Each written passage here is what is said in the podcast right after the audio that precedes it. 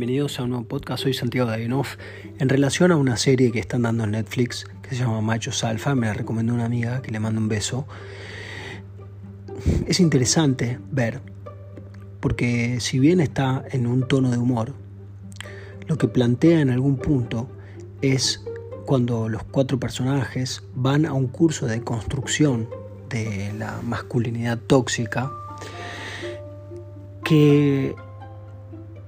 el que dicta el curso básicamente dice que, bueno, los hombres han tenido que, a la fuerza y por costumbre, deshacerse de una parte femenina eh, en el sentido de la vulnerabilidad, de la sensibilidad, de poder hacer tareas que comúnmente se entiende que son de mujeres,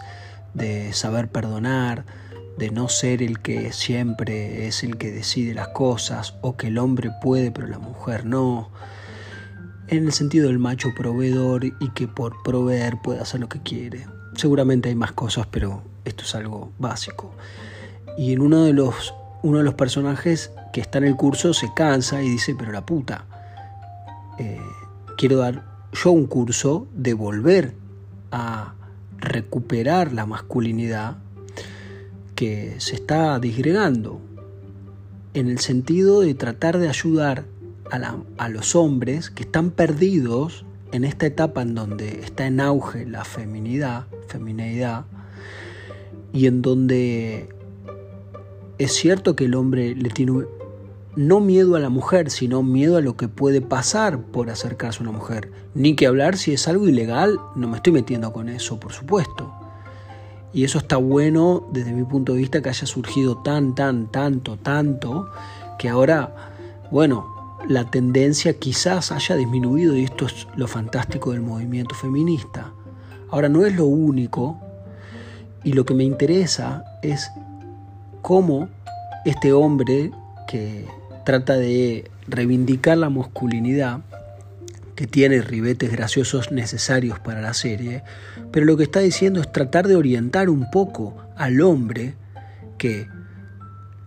siguiendo la línea, fue bien machirulo, fue bien yo decido, yo grito, yo hago, yo puedo y vos no, que ahora es totalmente lo contrario,